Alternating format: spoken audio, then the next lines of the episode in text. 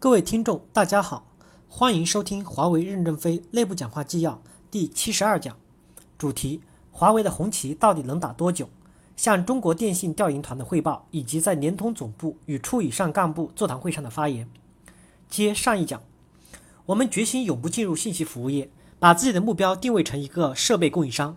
这在讨论中争论很大，最后被肯定下来，是因为只有这样一种方式，才能完成无依赖的压力传递，使队伍永远处在激活状态。进入信息服务业有什么坏处呢？自己的网络卖自己产品的时候，时内部就没有压力，对优良服务是企业的生命理解就会淡化，有问题也会推诿，这样企业是必死无疑的。在国外，我们经常碰到参与电信私营化这样的机会，我们均没有参加。当然，我们不参加。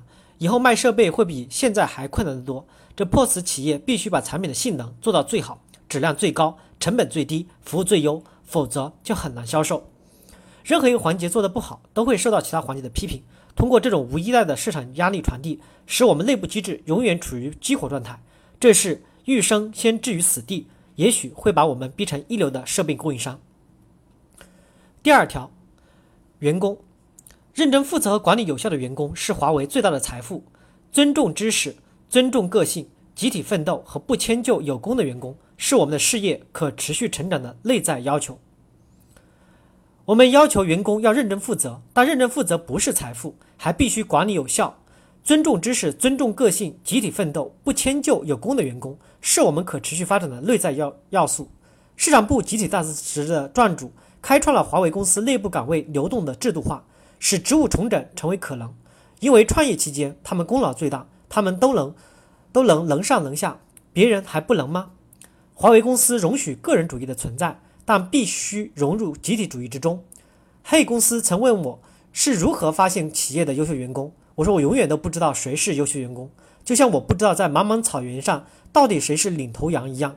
企业就是要发展一匹狼，狼有三大特性：一是敏锐的嗅觉。二是不屈不挠、奋不顾身的进攻精神，三是群体奋斗。企业要扩张，必须有这三种要素，所以要构筑一个宽松的环境，让大家去努力奋斗。在这，在新机会点出现的时候，自然会有一批领袖站出来去争夺市场的先机。市场部有一个狼狈组织计划，就是强调了组织的进攻性与管理性，狼和狈。当然，只有担负扩张任务的部门才执行狼狈组织计划，其他部门要根据自己的特征确定自己的干部选拔原则。生产部门要是由狼组成，产品就像骨头一样，没有出门就让人扔了。一、机会、人才、技术和产品是公司成长的主要牵引力，这四种力量之间存在着相互作用，机会牵引人才，人才牵引技术，技术牵引产品，产品牵引更多的、更大的机会。员工在企业成长圈中处于重要的主动位置。我们认为，企业发展主要牵引动力是机会、人才、技术、产品这四种力量相互作用，机会牵引人才，人才牵引技术，技术牵引产品，产品牵引更多的机会，这是一个循环。员工在这个成长圈中间处于主动位置，要重视对人的研究，让他在集体奋斗的大环境中去充分释放潜能，更有力、有序地推动公司前进。落后者的名言是抓住机会，而发达国家是创造机会，引导消费。机会是由人来去实现的，人实现机会必须要有工具，这就是技术。技术创造出产品，就打开了市场，只有重新创造了机会。这是一个螺旋上升的循环。这四个因素中最重要的还是人。国家和国家的竞争，实质上是大企业之间的竞争。经济的竞争体现的是技术的竞争，技术优势的产生是由教育基础组成的。中国地大物博。只有靠科教兴国，从人的头脑中挖掘资源。农村的养猪能手、种田能手，很可能是爱因斯坦的胚子，只是没有受到良好系统的教育。国家只要坚持科教兴国，那么下一世纪是很有希望的。特别是十五大以后开创的新局面，我们国家在十年以后会有很大的变化。二，我们坚持人力资本的增值大于财务资本的增值。我们尊重知识，尊重人才，但不迁就人才。不管你有多大的功劳，绝不会迁就。我们构筑的这种企业文化，推动着员工的思想教育。华为公司十分重视对员工的培训工作，每年为此付出的是巨大的。原因是中国还未建立起发展良好的外部劳动力市场，不能完全依赖于在市场上解决；二是中国的教育还未实现素质教育，毕业的学生上手的能力还很弱，需要培训。三是信息技术更替周期太快，老员工要不断的充电。公司有多少种员工培训中心，我也不清楚。总之，员工之间的相互培训已逐渐形成制度。我讲个例子，新员工的培训，我们每年招聘大约三千人，专门有个新员工的培训大队，还分了若干中队，不少高级干部，包括副总裁担任小队长。新员工关起门来学半个月的企业文化，从思想上建立统一的认识。他们写的一些个人感受的文章被编成了一本书，叫《第一次握手》。由中国青年出版社出版。我们对所有的学生以同样的标准的要求，从一开始就培育团结合作、群体奋斗的精神，从而推动实现集体奋斗的意识。将来在工作中间会更多的放松一些对个性的管理。有了这种集体奋斗的土壤，个性的种子才能长成好的庄稼。我们尊重有功的劳有功劳的员工，给他们更多的一些培训的机会。但岗位的设置一定要依据能力与责任心来选拔。进入公司以后。学历资历自动消失，一切根据实际能力承担的责任来识考核识别干部。我们建立了一种思想导师的培养制度，这是从中研部党支部设立以党员为主的思想导师制度，对新员工进行指导开始的。公司正在立法，以后没有担任过思想导师的员工不得提拔为行政干部，不能继续担负导师的不能再晋升。要把培养接班人的好的制度固化下来。三，我们不搞终身雇佣制，但这不等于。不能终身在华为工作。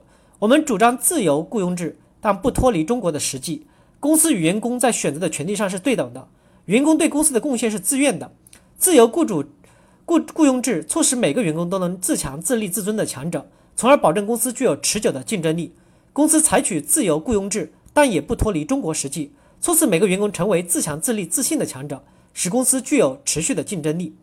由于双方的选择是对等的。领导要尊重员工，员工要珍惜机会，对双方都起到了正威慑作用，更有利于矛盾的协调。公司的制度也以适应自由雇佣制来确定，例如，公司每年向每位员工发放退休金，建立他的个人账户，离开公司时这笔钱可随时带走，使员工不要对企业产生依赖。越是这样的员工，越是稳定，所有的员工都会想办法，不要让上级把自己自己自由掉了。上级也担心与员工处不好，不能发挥他的作用。做出成绩来。一旦员工要被自由掉了，可先转入再培训，由培训大队对员工进行再甄别，看到底是这个员工确实不行，还是领导对员工的排斥打击。所以领导也不会随意排挤一个员工。对人才没必要一味的迁就承诺，随意承诺是灾难。企业和员工的交换是对等的，企业做不到的地方，员工要理解，否则你可以不选择企业。若选择了企业，就要好好干。自由雇佣制是企业稳定的因素。四。招聘与录用，华为依靠自己的宗旨和文化、成就与机会，以及政策和待遇，吸引和招揽天下一流人才。我们在招聘和录用中注重人的素质、潜能、品格、学历和经验，按照双向选择的原则，在人才使用、培养的与发展上提供客观且对等的承诺。我们将根据公司在不同时期的战略和目标，确定合理的人才结构。华为公司在招聘录用的过程中，最注重员工的素质、潜能、品格、学历，其次才是经验。很多企业更多的注重人的经验，而我们更看重人有无发展培养的潜力。所以每年我们公司的培训费用非常大。现在一些外资企业员工涌向我们公司，他们希望得到更多的培训，为实现个人价值，使个人才华得到更大的发挥。因为在外资企业不容易进入核心决策层，华为公司的待遇标准仅是中国业界最佳的百分之八十，这使那些仅仅为了钱的人不愿来我们公司，而那些为了干一番事业的人就想来我们公司。这也有利于我们队伍的建设。重视人的素质、潜能、品格是非常重要的，对人的选拔德非常重要。要让千里马跑起来，先给予充分的信任，在跑的过程中间进行指导、修正。从中层到高层，品德是第一位的；从基层到中层，才能是第一位的。选拔人的标准是变化的，在选拔人才中重视长远战略性的建设。我们在过去发展的困难时期，一手抓研发，一手抓市场营销，忽略了整个公司的管理建设，因此这两个部门很棒。但没有很好的融合起来，造成了资源浪费。很多产品做出来了，但没有尽快的完完成销售，这是我们存在的问题。五、报酬与待遇，我们在报酬与待遇上坚定不移地向优秀员工倾斜。工资分配实行基于能力主义的职能工资制，奖金的分配与部门和个人的绩效改进挂钩，安全退休金等福利的分配依据工作态度的考评结果。医学保险、医疗保险按贡献大小。对高级管理和资深专业人员与一般员工实行差别待遇。高级管理和资深专业人员除享受医疗保险外，还享受医疗保险等健康待遇。我们在报酬方面从不羞羞答答，坚决向优秀员工倾斜。我们坚决推行在基层执行操作岗位实行定岗、定员、定责、定酬的以责任与服务作为评价依据的待遇系统，以绩效目标改进作为晋升的依据。我们坚决执行不断的继承与发展，以全面优质服务为标准的管理体系的绩效改进的评价系统。我们坚决在产品与营销体系推行向创业与创新倾斜的激励机制。创新不是推翻前任的管理，另搞一套，而是在全面继承的基础上面不断的优化。从事新产品的开发不一定是创新，在老产品上不断的改进不一定不是创新，这是一个辩证的认识关系。一切以有利于公司的目标实现为本，成本为依据，要避免进入形而上学的误区。六、自动降薪。公司在经济不景气的时期以及事业成长暂时受挫的阶段，或根据事业发展的需要启用自动降薪制度，避免过度裁员与人才流失，确保公司渡过难关。其其与呃其真实的目的在于不断的向员工太平意识宣战。公司采取自动降薪原则，这是我在德国考察时受到的启发。二战结束后，德国一片瓦砾，很困难。德国工会起到很大作用，工会联合起来要求降薪，从而增强企业的活力。这使我很感动。德国工人把企业的生死存亡看得很重，我们也不能把员工培养成贪得无厌的群众。我们要向员工的太平意识宣战。现在的市场是十分严峻的。外国厂家拼命的倾斜，中国企业不堪重负。我们有员工提出，为什么不建华为大厦，让大家免费入住？为什么不实行不实行食堂吃饭不要钱？既然公司花很多钱支持希望工程，提供寒门学子的基金，还要支持烛光计划，不管公司经济上能否实现，这都反映了员工的太平意识。这种太平意识必须长期受到打击，否则公司就开始迈向没落。现在公司的自动降薪，就是要用演习的方式进行打击。七。晋升与降格，每个员工通过努力工作以及在工作中间增长的才干，都可能获得职务和任职资格的晋升。与此相对应，保留职务上的公平竞争机制，坚决推行能上能下的干部制度。公司遵循人才成长规律，依据客观公正的考评结果，建立对流程负责的责任体系，让最有责任心的明白人担负重要的责任。我们不拘泥于资历与级别，把公司组织目标与事业工机会的要求，与依据制度性的甄别程序。对有突出才干和突出贡献者实现破格晋升，但是我们提倡循序渐进。我们要求每个员工都要努力工作，在努力工作中间得到任职资格的提升。我们认为待遇不仅仅指钱，还包括职务的分配、责任的承担。干部的职务能上能下，因为时代在发展，企业在大发展，而个人能力是有限的，这是组织的需求。个人要理解大局。我们让最有责任心的人担任最重要的职务，到底是实现对人负责制，还是对事负责制？这是管理的两大原则。我们公司确定的是对事负责的流程责任制。我们把权力下放给最明白、最有责任心的人，让他们对流程进行例行管理。高层实行委员会制，把例外的管理的权利下放给委员会，并不断的把例外管理转变为例行管理。流程中设立若干监控点，由上级部门不断执行监督检查，这样公司才能做到无为而治。公司也很重视优秀员工的晋升和提拔。我们区别干部有两种原则：一是社会责任。二是个人成就感，社会责任不是指以天下为己任，而是指先天下之忧而忧，后天下之乐而乐这种社会责任。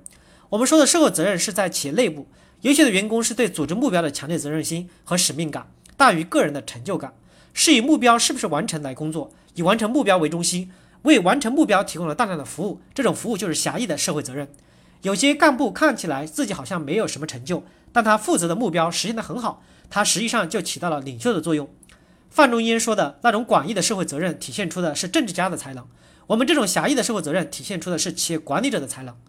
我们还有些个人成就欲特强的人，我们也不打击他，而是肯定他、支持他、信任他，把他培养成英雄典范。但不能让他当领袖，除非他能慢慢的改变过来，否则永远只能从事具体的工作。这些人没有经过社会责任感的改造，进入高层容易引起不团结，甚至分裂。但基层没有英雄，就没有活力，就没有希望。所以，我们把社会责任狭义的和个人成就都作为选拔人才的基础。企业不能提拔被动型人才，允许你犯错误，不允许你被动。使命感、责任感不一定是个人的成就感。管理者应该明白，是帮助部下去做英雄，为他们做好英雄，实现公司的目标，提供良好服务。人家去做英雄，自己做什么呢？自己就是做领袖，领袖就是服务。一定要推行能上能下的干部制度。以使组织建设顺应市场形势的发展变化，增强企业的竞争力。八、职务的转换与专长的培养。我们对中高级主管实现职务轮换政策，没有周边工作经验的人不能担任部门主管，没有基层工作经验的人不能担任科以上干部。我们对基层主管、专业人员和操作人员实现岗位相对固定的政策，提倡爱一行干一行，干一行专一行。爱一行的基础是要通过录用考试，已上岗的员工继续一继续一行的条件是要经受岗位考核的筛选。我们有个原则，高中级主管要进行岗位轮换。我们有个副总裁叫李一郎，给公司写了一个报告，建议高层领导。应一年一换，不然容易形成个人权力圈，造成公司发展整个不平衡。我们主张没有，我们主张没有周边工作经验的人不能当主管，没有基层工作经验的人不能当科长。我们对基层操作人员实现相对固定的政策，提倡爱一行干一行，干一行专一行。我们的干部轮换有两种，一种是业务轮换，如研发人员去搞中式生产服务，使他真正理解什么叫商品，那么他才能成为高层资深的技术人员。如果没有相关经验，他就不能叫资深。因此。资深两字就控制了他，使他要朝这个方向努力。另一种是在岗位上的轮换，让高中级干部的职务发生变动，一是有利于公司管理技巧的传播，形成均衡发展；二是有利于优秀干部快速成长。去年我们动员了两百多个硕士到售后服务系统去锻炼。我们是怎么动员的呢？我们说，跨世纪的网络营销专家、技术专家要从现场工程师中间选拔。另外，凡是到现场的人工人工资比中研部高五百元。一年后，他们有的分流到各种岗位上去，有的留下了做维修专家。他们有实战经验，在各种岗位上进步很快，又推动新的员工投入这种循环，这种技术、业务、管理的循环，都把优良的东西带到基层去了。谢谢大家的收听，敬请期待下一部分。